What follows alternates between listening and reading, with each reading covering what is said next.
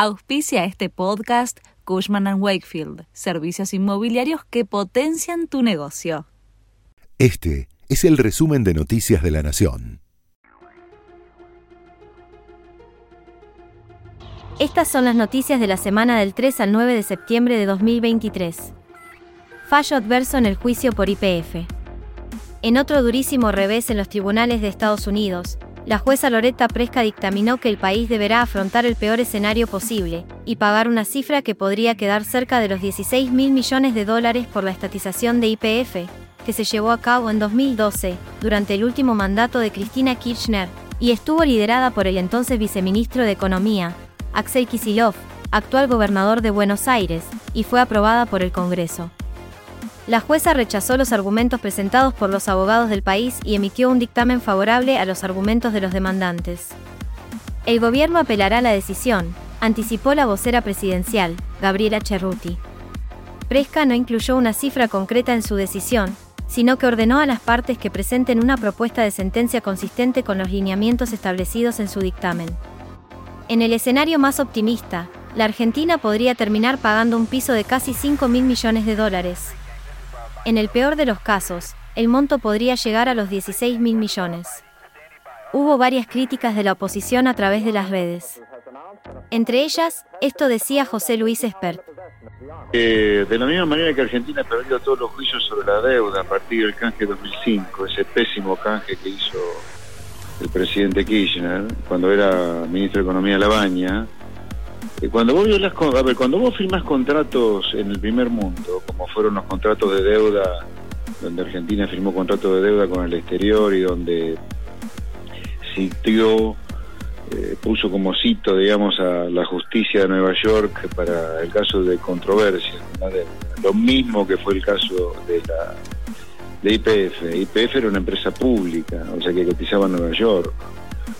Bueno, cuando vos firmás contratos en el primer mundo, eh, los contratos en el primer mundo se cumplen. En el primer mundo lo que rige es, entre comillas y exagerando mucho, la dictadura de la justicia.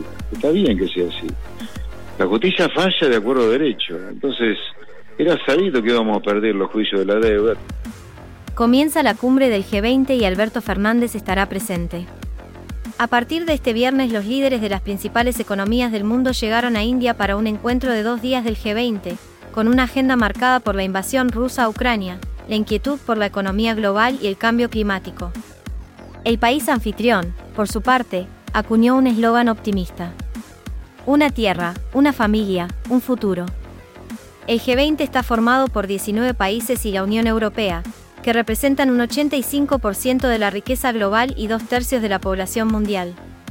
No todos sus líderes estarán en Nueva Delhi este fin de semana, con ausencias destacadas como las de los presidentes de Rusia y China, Vladimir Putin y Xi Jinping, respectivamente.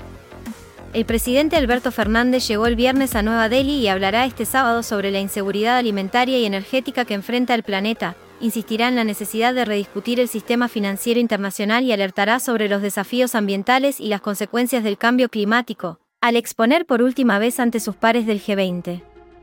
Sergio Massa analiza la posibilidad de eliminar el impuesto a las ganancias. El ministro de Economía y candidato presidencial se reunió con el equipo económico para determinar si es posible eliminar el impuesto a las ganancias para los trabajadores. La propuesta surge tras su promesa de llevar a cabo esta medida en caso de ganar las elecciones o, tal vez antes, dado que dirigentes de Juntos por el Cambio le reclamaron que envíe el proyecto lo más rápido posible. En la semana, el ministro había declarado su intención de eliminar el gravamen, por lo que desde la oposición le reclamaron que lo hiciera antes de los comicios generales del 22 de octubre, mientras que desde el sindicalismo apoyaron y celebraron la iniciativa. La viabilidad de la medida radicará en el costo fiscal, ya que según estimaciones privadas el número de trabajadores en relación de dependencia que paga el impuesto asciende a un millón y representa el 1% del PBI. Para este lunes el ministro convocó a las 17 a la CGT, la CTA y autoridades de diputados para tratar la eliminación de ganancias. Esto había declarado Sergio Massa. Bueno, mañana a, las 11 de la mañana voy a juntar al equipo para ver las implicancias, porque ese tipo de medidas tiene un impacto muy importante en la vida de la gente, pero además tiene un impacto desde el punto de vista fiscal importante.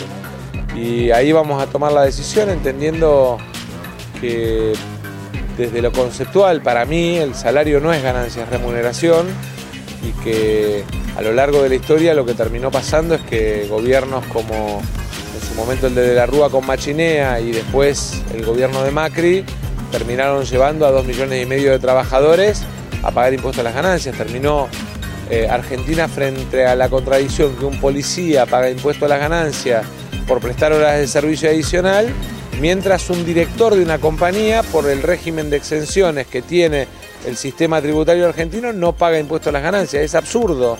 Y ese absurdo lo tenemos que cambiar. La inflación en agosto en la ciudad de Buenos Aires fue de 10,8%. Marca una suba de 3,5 puntos porcentuales con respecto a la de julio, que había sido del 7,3%, y acumula un 127,3% en 12 meses. La inflación acumulada entre enero y agosto de este año llegó a 79,8%. Comenzó la veda en Santa Fe. El domingo los santafesinos votarán varios cargos provinciales, como gobernador, intendentes, diputados, senadores y concejales. Maximiliano Puyaro, de Juntos por el Cambio, que fue el ganador de las PASO, secundado por Marcelo Lewandowski, del oficialismo, son los candidatos con más chances de suceder al gobernador Omar Perotti. Argentina debuta en la Copa Mundial de Rugby. Los Pumas tendrán su primer encuentro en el certamen internacional que se lleva a cabo en Francia. Harán su debut este sábado ante Inglaterra, un duro rival. Será en Marsella a las 16 de nuestro país. El elenco conducido por el australiano Michael Cheika comparte grupo de con Samoa, Chile y Japón, por lo que será importante obtener un buen resultado ante el equipo más fuerte del grupo. De cada grupo clasificarán a cuartos de final los dos primeros. No, esto, eh, no, no sé exactamente si quiere saber de, de unos jugadores en particular, porque el 33 que tenemos eh, está difícil para seleccionar porque están todos en competencia, todos entrenando bien, todos con una tres buena mentalidad.